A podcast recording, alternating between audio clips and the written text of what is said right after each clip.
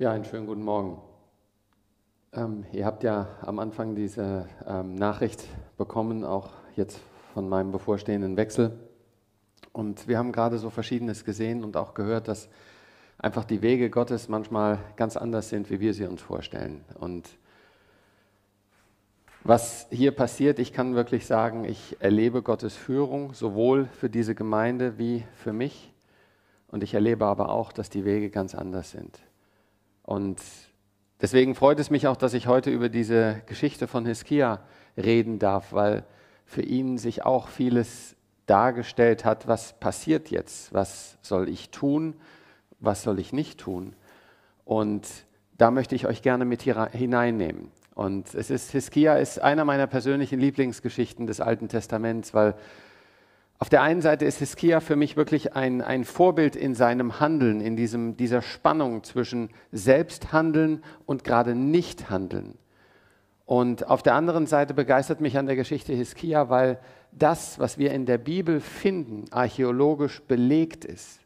Es unterstreicht, dass die Bibel nicht einfach nur irgendeine Sammlung ist, sondern dass sie einen Anspruch hat, auch auf historische Wahrheiten. Und das kommt bei Hiskia für mich so ganz toll zum Ausdruck. Und ich möchte euch einfach gerne versuchen, mit hineinzunehmen, wie Hiskia sich gefühlt hat, was er damals durchlebt hat.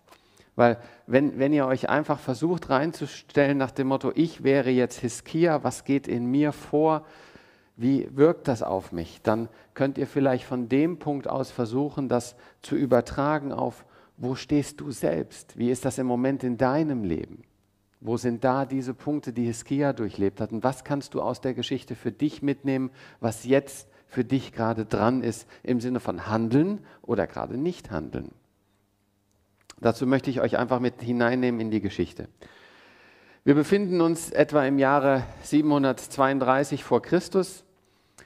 Es ist nach Salomo die Zeit. Bei Salomo hatten wir vor einer Woche das Thema, dass ähm, nach Salomo das Reich geteilt wurde.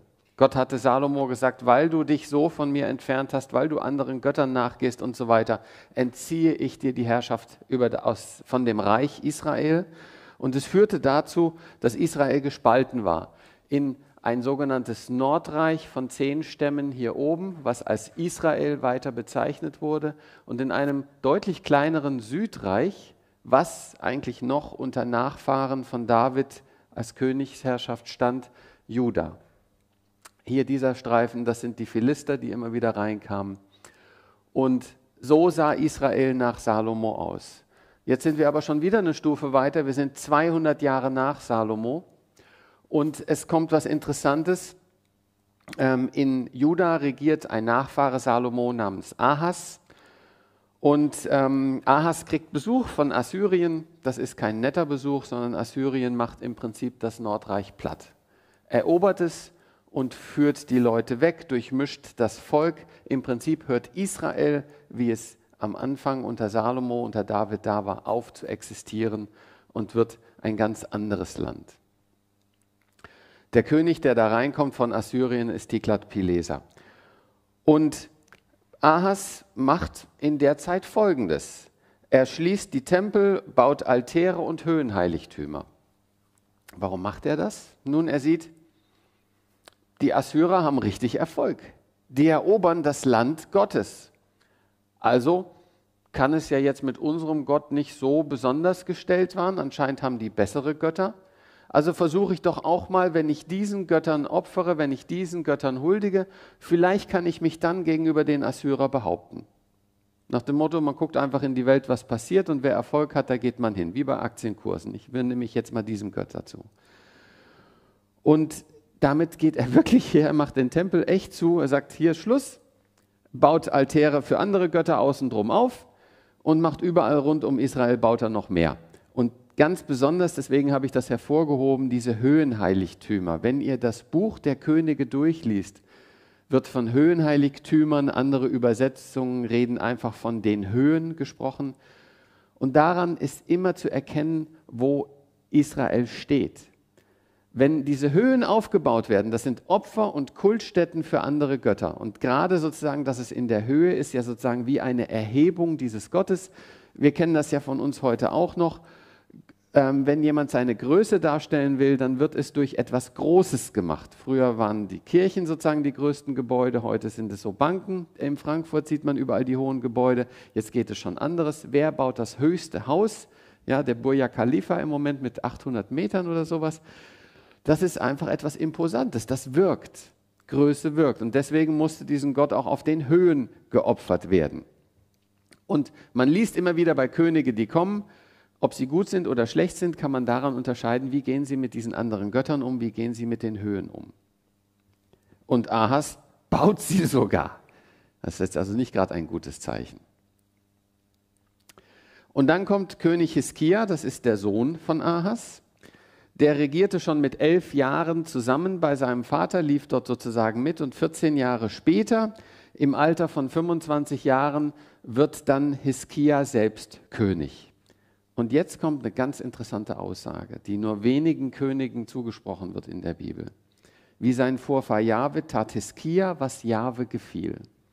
Also Könige, die taten, was Jahwe gefiel, gibt es ein paar, aber dass sie dann sogar noch mit David verglichen würden, ist eine echte Auszeichnung. Das kriegt nur Hiskia. Was war das Besondere, was er tat? Hiskia fing erstmal an und machte eigentlich alles von seinem Vater rückgängig. Er beseitigte die ganzen Opferstätten für fremde Götter und, und das ist die große Ausnahme, er war der einzige König von allen, die die Höhenheiligtümer auch beseitigte. Man liest von anderen Königen, die haben sozusagen schon die anderen Götter beseitigt, aber die Höhen ließen sie in Ruhe. Das war ihnen zu riskant anscheinend. Hiskia ist da rücksichtslos, macht alles weg. Und ganz interessant, er zerstört sogar ein Heiligtum, was äh, Mose gebaut hatte, diese sogenannte bronzene Schlange. Ich weiß nicht, ob ihr die Geschichte kennt. Es gab ja mal eine Zeit, da ähm, kamen sozusagen die Schlangen in ähm, das ähm, ganze Zeltdorf, muss man sagen, von ähm, Israel, die da noch in der Wüste unterwegs war und griff die Leute an, dass Leute gestorben sind. Und Mose machte in Auftrag von Gott dann so eine bronzene Schlange, die auf einem Stock erhöht wurde. Und wenn man nun diese Schlange anguckte, äh, wenn man genau diese bronzene Schlange anguckte, dann wurde man geheilt von dem Schlangenbiss. Ganz interessant, weil es gibt die Parallele, dass Jesus sagt, er muss auch erhöht werden. So, wenn wir Jesus sozusagen am Kreuz angucken, hat das auch etwas mit unserer Rettung zu tun. Aber nun war das Problem, dass nicht mehr Gott dahinter äh, verehrt wurde, sondern dieses Objekt selbst war zum Bildnis geworden der Verehrung. Und da geht Hiskia sogar so weit, dass er sagt hat, das muss auch weg. Also sogar solche Sachen zerstört. Er ist also wirklich rigoros in dem Sagen, jetzt machen wir Klarschiff. Und er geht weiter, er macht auch den Tempel wieder auf und setzt die entsprechenden Leviten in ihrem Dienst ein. Die waren davor, waren sie arbeitslos geworden, weil der Tempel war ja zu. Das heißt, er fängt an richtig aufzuräumen auf der göttlichen Seite, aber er macht auch vieles in der Stadt selbst in ganz praktischer Weise. Und da kommen wir jetzt sozusagen in die Archäologie. Da gibt es diese Tafel, ähm, die befindet sich im Original im Museum in Istanbul. Und was hat Hiskia gemacht? Hiskia hat einen Tunnel graben lassen, sozusagen durch die gesamte Stadt Israel, wie sie damals war. Das sind so etwa 500 Meter dann in der Länge, um die Wasserversorgung von Israel sicherzustellen. Der sogenannte Hiskia-Tunnel. Den gibt es heute noch, da kann man durchlaufen. Und ähm, Genau in der Mitte des Tunnels, er wurde von zwei Seiten gegraben, haben sich die Grabbauarbeiter gefunden und haben diese Platte dort gemacht. Und man konnte das datieren, dass es genau die Zeit von Hiskia ist. Also das sind so archäologische Funde, die man dort gefunden hat. Machen wir weiter mit Hiskia. In der Bibel wird ausgesagt, dass Hiskia Gott von ganzem Herzen sucht. Es geht wieder um die Herzenshaltung. Wie bei David, wie bei Salomo so wird auch bei Hiskia geguckt, wo hat er sein Herz? Und man sieht, wo er es hat, denn er fängt an wirklich zu reinigen. Der Tempel wird aufgemacht und dann beauftragt er die Leviten erstmal, jetzt macht ihr mal den Tempel richtig wieder toll und schön und sauber. Also da gibt es zwei Aspekte. Es gibt einmal natürlich das einfache Putzen, aber es gibt auch das Reinigen. Und dieses Reinigen wird dann mit Opfer gemacht, dass sozusagen die Heiligkeit des Tempels wiederhergestellt wird. Nachdem das beim Tempel geschehen ist, macht er weiter beim Volk, was im direkten umliegenden Bereich ist, und dann macht er weiter mit dem gesamten Land. Und er versucht, das Land zu einigen. Er macht ein riesen Passafest, das Pessachfest, was ja ganz wichtig ist, bei uns sozusagen ähm, Karfreitag und Ostern. und damals die Feier der Befreiung des äh, Volkes Israel. Das feiert er. Und er lädt Israel, sprich das Nordreich, lädt er dazu ein. Allerdings im Nordreich erntet er für die Einladung mehr oder weniger Hohn und Spott. Die meisten lachen darüber und sagen, hey, was wollt denn ihr da? Ja, die sind schon sozusagen richtig weg von Gott. Aber interessant zu sehen, ein paar kommen. Es wird dann so schön beschrieben, sie demütigten sich und gingen, weil sie wurden ja von den anderen ausgelacht. Was wollt ihr da eigentlich? Aber ihnen war Gott wichtig. Das ist wieder das Thema Herzenshaltung. Kommt leider noch ein anderer ungebetener Gast, und der heißt Sanherib. Das ist der neue König vom Assyrerreich. Und der ist recht erfolgreich, der marschiert nämlich komplett rein und übernimmt so ziemlich alles, was es jetzt in Juda noch gibt. 46 Städte beschreibt Sanherib selbst, die er einfach eingenommen hat. Und da sind Städte dabei, die sind so mit so einer Art Maschendrahtzaun befestigt. Das ähm, ist nicht so besonders, das kann er einfach reinlaufen. Aber es sind auch richtig stark befestigte Städte. Und eine Stadt, die fällt, die ist wirklich bemerkenswert. Das ist nämlich die Stadt Lachisch hier. Und von der Stadt Lachisch, um sich das einfach mal ein Bild zu machen, die Stadt Lachisch hatte einen sogenannten salomonischen Torkomplex. Das war eine Entwicklung, die David mal gemacht hat. Das ist jetzt eine Ausgrabung von Lachisch. Das Erste, was man sieht, Lachisch ist auf dem Hügel, ist eigentlich sehr gut zu verteidigen. Lachisch hatte riesige Mauern und man kann hier erkennen, dieser salomonische Komplex besteht, das ist das Eingangstor. Aber das ist nicht einfach nur ein Tor mit einer festen Tür, sondern ihr erkennt hier solche Kammern. Die Größenordnung von diesen Steinen, ihr müsst euch da so ungefähr die Höhe eines Menschen vorstellen. Das sind also, diese Oberkante ist zwei Meter und das geht dann noch weiter hoch. Das ist also eine richtig große Anlage und ich habe das mal versucht reinzumalen.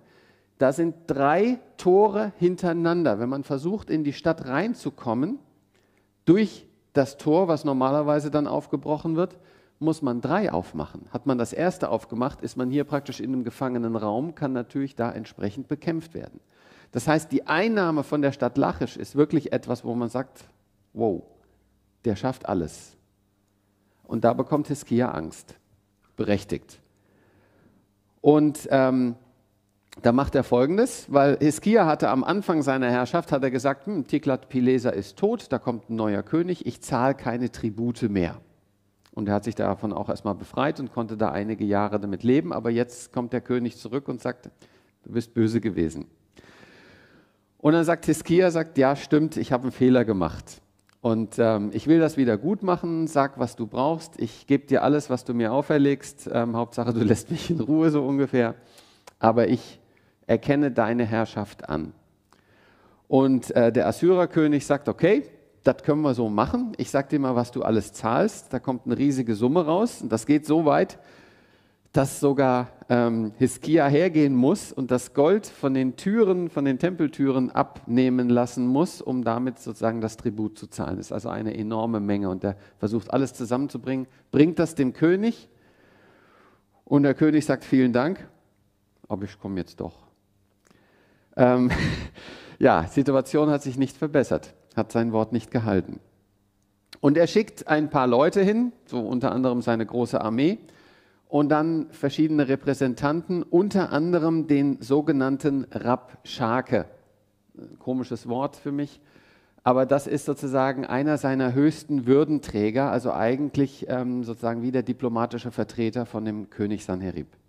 So, und der kommt nun zum, ähm, zur Mauer von Jerusalem und fängt an, mit den Vertretern von Hiskia da zu reden. Und er sagt da, der Großkönig, der König von Assyrien, also Sanherib, lässt dir sagen, worauf vertraust du eigentlich, dass du dich so sicher fühlst? Bin ich etwa gegen den Willen Jahwes, also Gottes, in dieses Land einmarschiert, um es in Schutt und Asche zu legen? Nein, Jahwe hat mir selbst gesagt, mach das. Und er hat übrigens recht damit.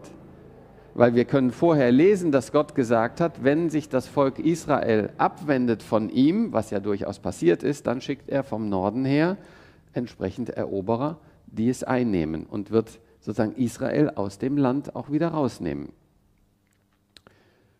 Und könnte sich natürlich die Frage stellen, dass Hiskia sagt, hey, aber eigentlich wir sind doch jetzt gerade gut unterwegs, wir sind in Richtung Gott unterwegs. Warum passiert das denn jetzt?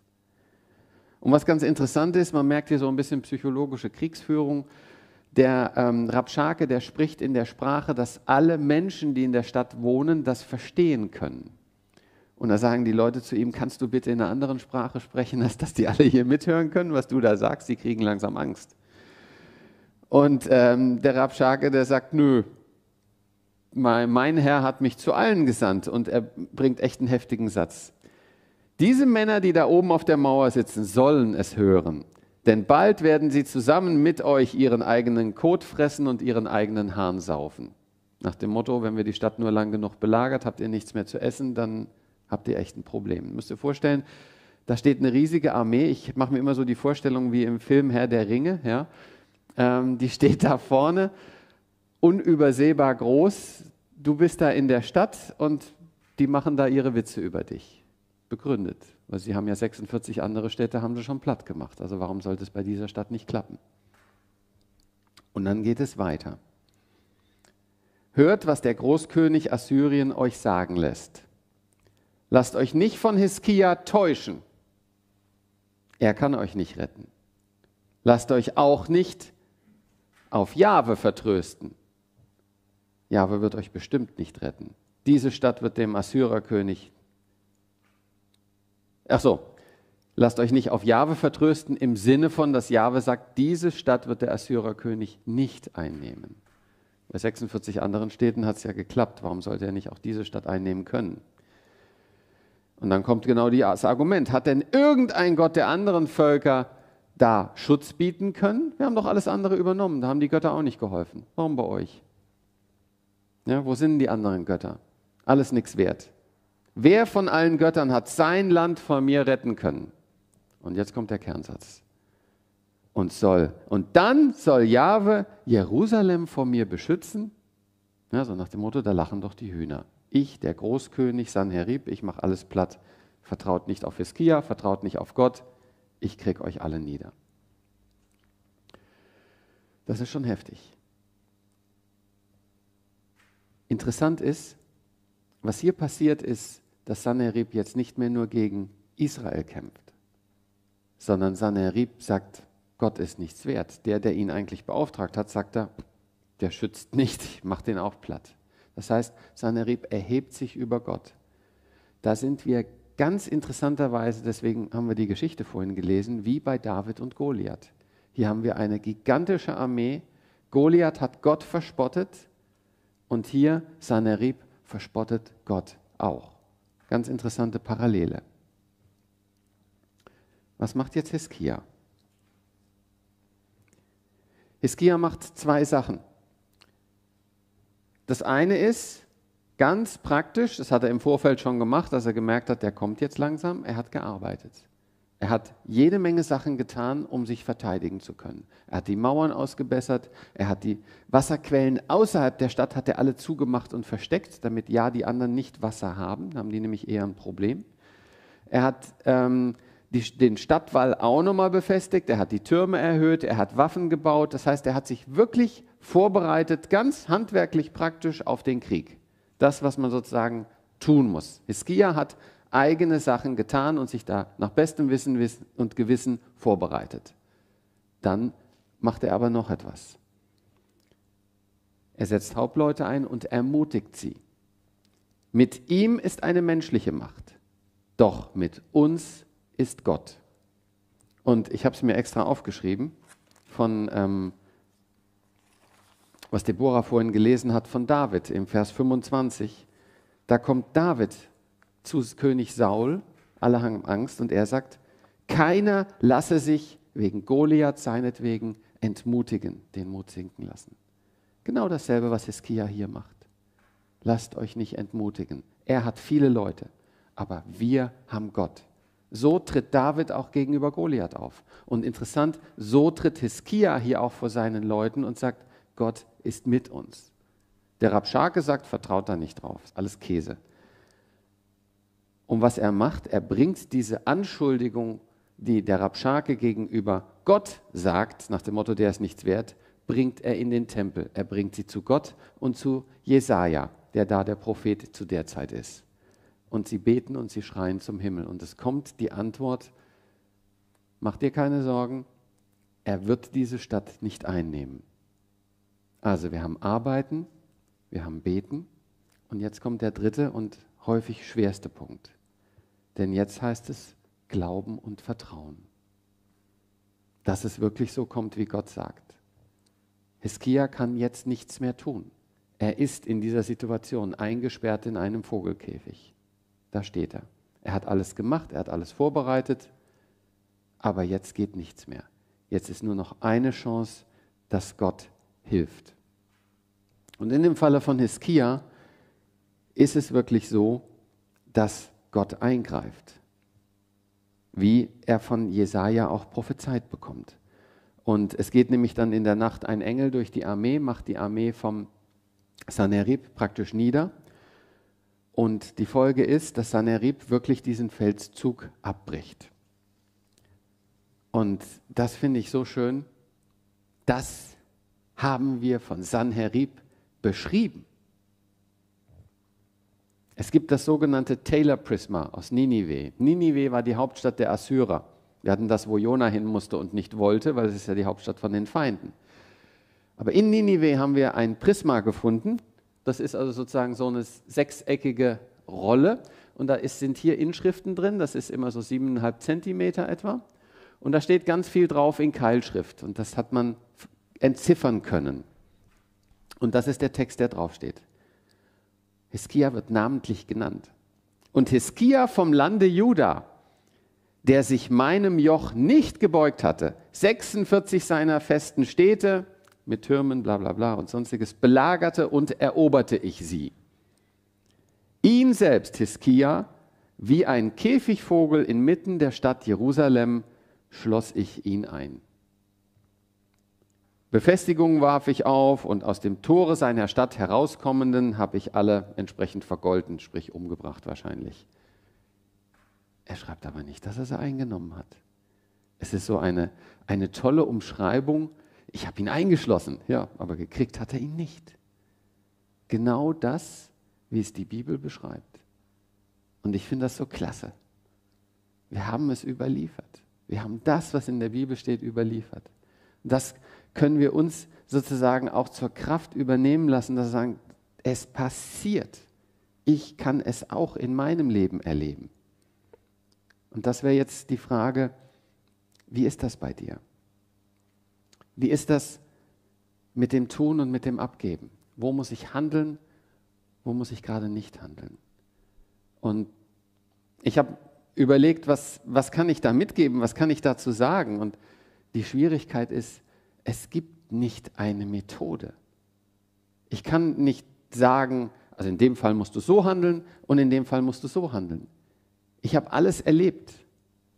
Ich habe erlebt bei, der, bei dem Thema, wo ich von Gott wissen wollte, ähm, soll ich in den Dienst eines Pastors gehen, dass ich einfach ähm, von ihm etwas erhalten wollte. Da habe ich selbst nichts tun können. Ich habe einfach gewartet und ich habe es ein, anderthalb Jahre später bekommen. Sehr deutlich, so wie ich es auch wollte. Ich wollte das an anderer Stelle genauso haben bei meiner Berufung in Gernsheim. Da ich sage, das will ich auch wieder, dass das so passiert. Bis mich jemand dann aufgeklärt hat und gesagt hat, Gott handelt nicht immer auf die gleiche Art und Weise. Und da musste ich handeln, einfach hingehen und fragen. Das war eine ganz andere Situation. Also es ist nicht festmachbar. Und Hiskia finde ich so besonders, weil er beides zeigt. Eigentlich ist es immer eine gewisse Kombination aus etwas tun und etwas an Gott abgeben. Aber wie gehe ich damit um? Was ich euch gerne mitgeben will dazu, ist vielleicht einfach so Signale, die, wenn ihr die bemerkt, dass ihr vielleicht sagt, hm, jetzt muss ich aufpassen, vielleicht sollte ich eher in die eine Richtung gehen, als wo ich im Moment unterwegs bin. Und also Signale, die auf Abgeben hinweisen, nach dem Motto, gib das doch jetzt mal am Gott ab. Und Signale, die eher auf Tun hinweisen, die gibt es auch. Und wenn du in deinem Handeln, in dem, was du tust, einfach Erschöpfung, Mutlosigkeit, Frust erlebst, dass du sagst, ich komme hier nicht weiter. Es ist irgendwie wie eine Wand und ich setze mich so dafür ein. Spätestens das ist ein ganz klares Signal, dass du auch etwas an Gott abgeben solltest, dass du vielleicht sagst, okay, jetzt lasse ich es mal sein, jetzt lasse ich Gott mal wirken. Ich nehme jetzt die Situation an, versuche nicht dagegen zu kämpfen, sondern möchte sie so annehmen, wie sie ist. Das ist so ein vorsichtiges Signal.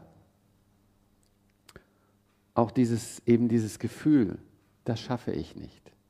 Interessanterweise, ich habe es erlebt, dass ich in der Situation war.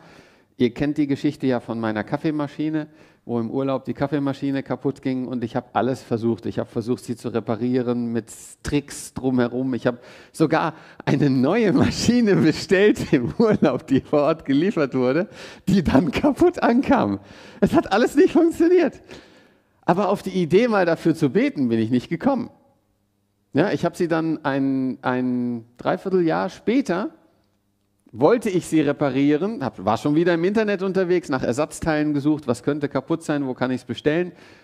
Und dann kam mir irgendwie mal der Gedanke, hm, könntest ja mal auch dafür beten. Ähm, habe ich das auch gemacht und dann habe ich im Internet auch nochmal dann plötzlich einen Artikel gefunden. Also wir hatten das Problem auch und wir haben die Maschine intensiv entkalkt. Danach tat sie das. Ich gesagt, also bevor ich jetzt die ganzen Teile bestelle, probiere ich das nochmal ganz intensiv aus. Extra viel Entkalker reingeschüttet, laufen lassen. Ja, seitdem läuft sie. Ich hatte sie ja schon mehrmals im Einsatz. Also ganz interessant. Ja, ich kann wirklich in die Situation kommen, dass ich so im Handeln bin, dass ich eigentlich das Beten und vielleicht mal abgeben komplett vergesse. Und sich vielleicht einfach mal dann hinsetzen, zu sagen, okay, ich mache mir jetzt mal einen Kaffee, setze mich mal hin, bete und dann versuche ich vielleicht weiterzukommen. Das war eine ganz interessante Erfahrung. Es gibt aber auch umgekehrt die Signale, die eher sagen, du solltest mal was tun. Und vielleicht bist du mal in der Situation, ja, ich müsste mal, eigentlich müsste ich mal den Keller aufräumen oder so ein paar andere Sachen, irgendwo Ordnung schaffen oder vielleicht mal jemanden anrufen. Und da ist dann nicht unbedingt Gebet gefragt. Also wenn ich mich jetzt zu Hause hinsetzen würde und beten würde, dass vielleicht der Keller mal aufgeräumt wird, okay, manchmal ähm, macht meine Frau da drin schon mal was, aber so prinzipiell ist das eine relativ triviale Angelegenheit. Nimm dir einfach mal Zeit und geh da mal rein und räum mal auf und trau dich auch mal was wegzuschmeißen. Also wenn du so diese, diesen Gedanken hast, ich müsste doch eigentlich mal, das kann durchaus ein Hinweis sein, jetzt darfst du auch einfach mal was tun. Da bist du gefragt. Und ähm, Gott stattet dich ja auch mit Gaben aus. Also wenn du irgendetwas gut kannst, dass du merkst, hey, das macht mir Spaß, dass wenn ich das mache, funktioniert das in der Regel, dann kann das auch ein Hinweis sein, dass Gott eigentlich sagt, ja, setz es doch mal ein dann mach mal da. Ja, und ich werde dich begleiten. Eine ganz interessante Sache, um damit abzuschließen, ähm, es ist eigentlich eine Kombination, dass immer irgendwie beides zusammenkommt. Und vor allen Dingen kann man sagen, wenn du nun zweifelst, soll ich dafür beten oder nicht, brauchst nicht zu zweifeln. Beten geht immer. Und beten sollten wir immer. Auch bei ganz einfachen Sachen dürfen wir dafür beten. Weil wenn Gott mit uns ist, dann haben wir auf alle Fälle eine gute Verstärkung bei uns. Und wenn er nicht bei uns ist, können wir auch leichter in ein Problem reinlaufen. Und das hat, finde ich, Johannes Hartl so schön in seinem Spruch ausgedrückt. Gebet ist nicht alles, aber ohne Gebet ist alles nichts. Und das war auch so schön bei Hiskia zu sehen.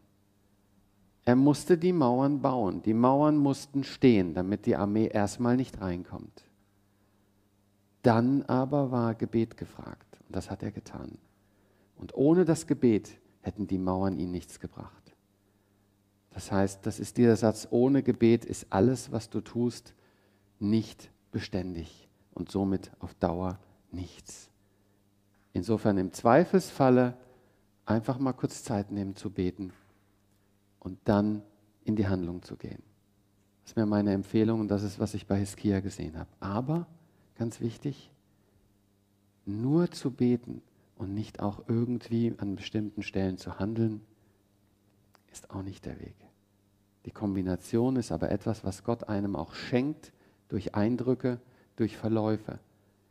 Und wenn wir dafür offen sind im Gebet, dann werden wir das erfahren und dann wird er uns in irgendeiner Weise individuell führen, wo er von uns Handlung erfordert und wo nicht. Darauf dürfen wir vertrauen.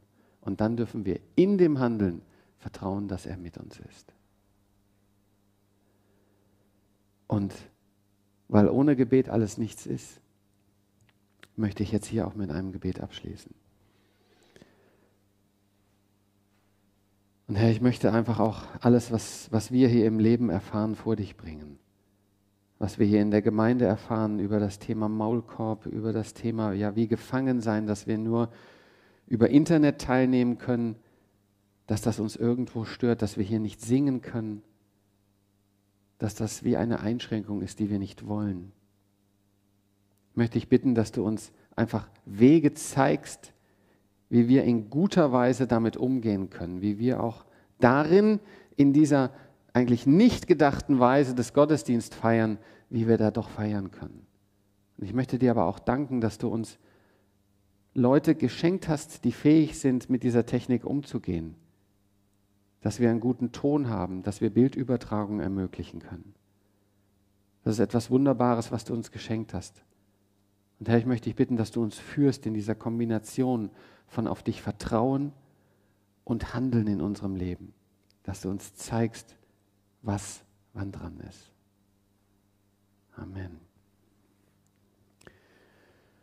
Wir wollen uns eine kurze Zeit der Stille nehmen und ich würde euch gerne für diese Stille eine Frage mitgeben, dass ihr einfach mal jetzt schaut, was bei euch gerade los ist, wo, wo ihr ähm, ja vielleicht im Moment Erschöpfung, Mutlosigkeit im Handeln erfahrt oder wo ihr vielleicht auch einen Gedanken habt, ich müsste mal.